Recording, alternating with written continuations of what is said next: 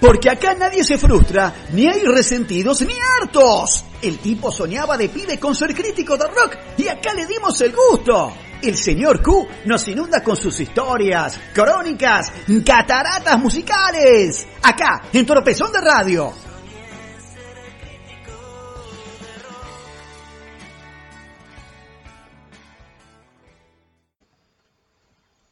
Muchas gracias Pablo por tan hermosa presentación. Buenas noches a todos, querida audiencia. Les habla aquí el señor Q para presentarles lo que va a ser el cuarto capítulo de la historia del rock argentino en lo que en este espacio que hemos denominado en esta emergencia nacional como cuarentenas musicales. Y bien, nos vamos a dedicar en el capítulo de hoy a dos grupos que al decir de Papo empezaron a endurecer la milanesa del rock argentino vamos a hablar de Box Day y de Papos Blues. Arrancamos con Box Day. De la ciudad de Quilmes, sus integrantes eran Willy Quiroga, Ricardo Soulé, Juan Carlos Godoy y Rubén Basualto. En principio se llamaban Batch 4 y hacían canciones en inglés. Fueron recomendados a Jorge Álvarez, quien rápidamente lo ficha para su sello Mandioca. Ahí arrancan en sus primeras actuaciones en Capital, ya rebautizados como Box Day. Y bueno, en uno de esos shows eh, conocen a Flaco Spinetta, quien los felicita, y les aconseja grabar en castellano. Que era algo que, bueno, ya estamos hablando de la época donde estaban eh, empezando a surgir Almendra y Manal, los grupos de los que hablamos en el capítulo anterior, y ya estaba eh, surgiendo con fuerza el rock cantado en castellano. Y así lo harían en el primer simple que editaban en 1969, llamado Azúcar Amargo. Para 1970 sale su primer disco, llamado Caliente, que incluye una de las canciones más tocadas en la guitarra criolla en los picnics del Día del Estudiante a la fecha, ¿eh? hasta el día de hoy. Yo creo que entre tanto trap y tanto reggaetón, siempre hay algún pibe que saca la criolla para tocar este hit eterno del rock argentino. Una que sabemos todo, ¿eh? Mira que la sabemos todo en serio, ¿eh? Así que esto es Box Day haciendo el momento en que estás presente.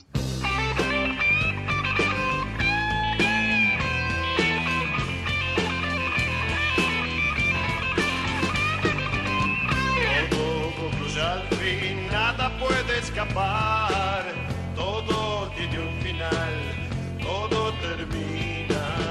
Tengo que comprender, no es eterna la vida, el llanto en la risa, así termina.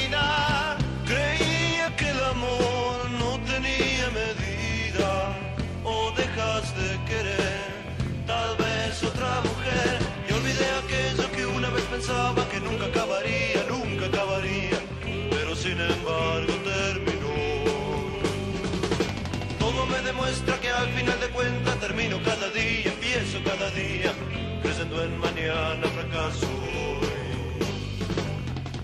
No puedo yo entender si es así la verdad, de qué vale ganar si después perderé. Inútil es pelear, no puedo detenerlo, lo que hoy empecé no será eterno.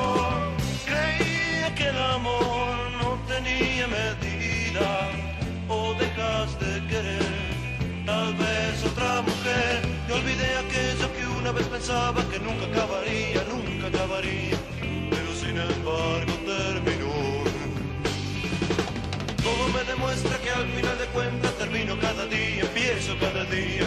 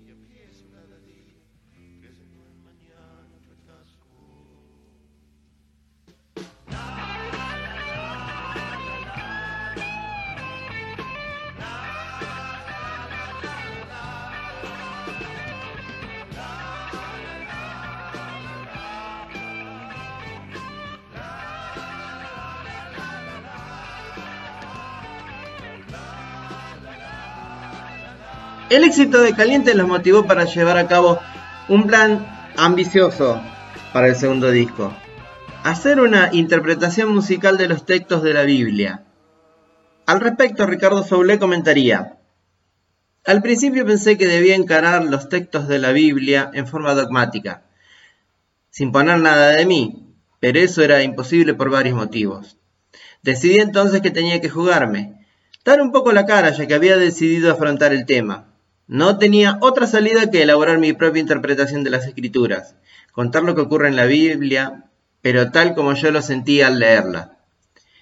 Ese arduo trabajo de componer y grabar simultáneamente un disco cuyas letras llegaron a ser supervisadas por la Iglesia Católica, no nos olvidemos, niños queridos, de que estábamos en épocas de eh, una dictadura militar, de la autodenominada Revolución Argentina, provocaron tensiones principalmente entre Soule, que era el letrista, y entre Godoy, que era el arreglador musical de la banda. Tanto fue eh, eh, la, dureza de, esa situación que, bueno, eh, al final de la grabación Godoy deja la banda y hasta por un tiempo dejó la música. Así que bueno, ahora vamos a escuchar de la Biblia quizás su tema más emblemático, el que abría ese disco, Génesis. Cuando todo era nada, era nada el principio.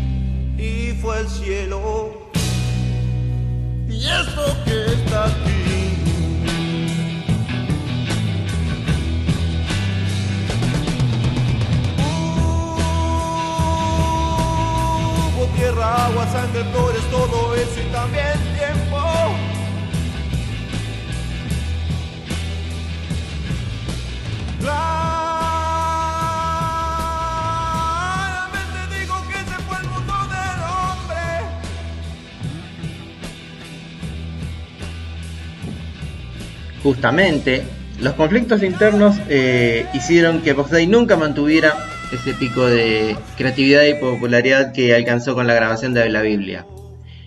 En 1974, Soule abandonó el grupo para volver en 1978 y retirarse en 1981.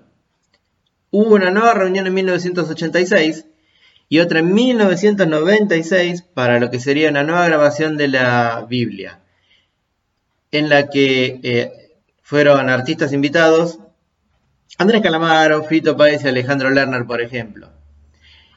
En 2010 muere Rubén Basualto y recién en 2013 Jody Godoy, Soule y Quiroga hacen dos shows como último encuentro de la formación original. Bueno, sin embargo, hasta el día de hoy, eh, Willy Quiroga sigue adelante con el proyecto y por una cuestión legal que tiene con Soule, para variar, el grupo se llama Willy Quiroga Box Day. Bueno, ahora sí, vamos a hablar de alguien a quien venimos nombrando desde el inicio de estas cataratas musicales, hoy rebautizadas cuarentenas musicales. ¿Quién sino que Papo Napolitano? Comentamos que era guitarrista tanto de los gastos como de los primigenios abuelos de la nada, pero a fines de 1970 quedó fuera de ambos proyectos. Luego de un breve viaje a Europa, los popes de Mandioca, Jorge Álvarez y Pedro Pujó, lo acicatearon para que iniciara su propio proyecto. Y así, junto a David Lebón en el bajo y Black Amaya en la batería, armaría Papos Blues. El volumen 1 fue editado en 1971, con el estilo de Power Trio que habían popularizado tanto Cream como The Jimi Hendrix Experience. Ese disco tuvo varios hits inolvidables, como por ejemplo El hombre suburbano, ¿A dónde está la libertad? Y la canción que ahora vamos a escuchar, El viejo.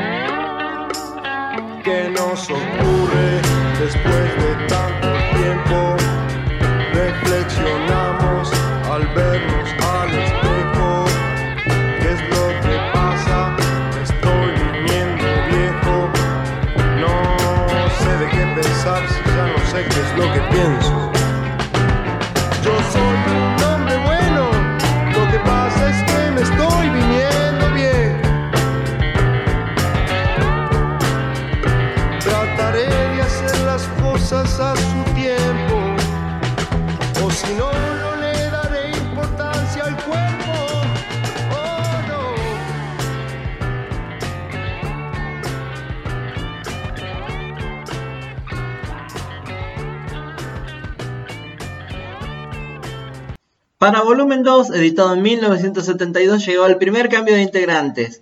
Carlos Piñata era el bajista y Luis Gambolini el baterista. Amaya se iba a Pescado Rabioso y Davis Lebón a Color Humano a tocar la batería, aunque luego se incorporaría Pescado Rabioso. En ese disco surgen dos nuevos clásicos, El tren de las 16 y Desconfío. Para volumen 3, nuevo cambio de integrantes entran nada menos que Machi Rufino y Pomo Lorenzo. Este disco de 1973 es quizás el más celebrado de la banda y sumaba clásicos del repertorio de Papo. Susi de Prolijo, Stratocaster Boogie, Trabajando en el ferrocarril y este hermoso tema que vamos a escuchar ahora que se llama Sándwiches de miga.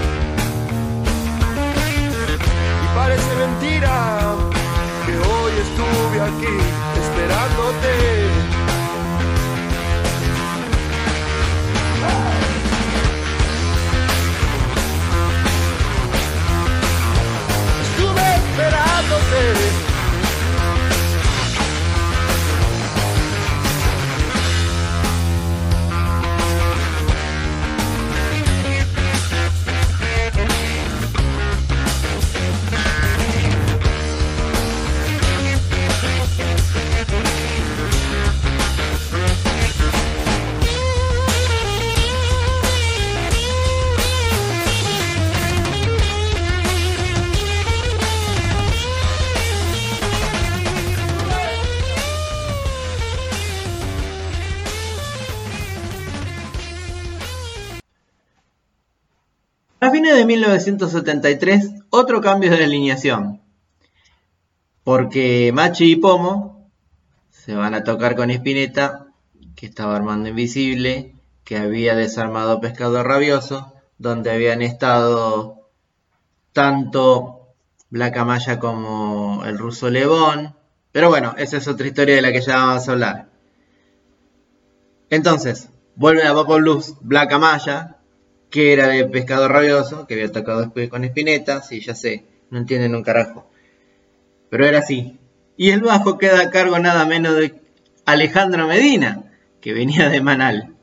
Con ello grabaría volumen 4 y en 1974 llegaría volumen 5, pero ya sin Black Amaya tampoco.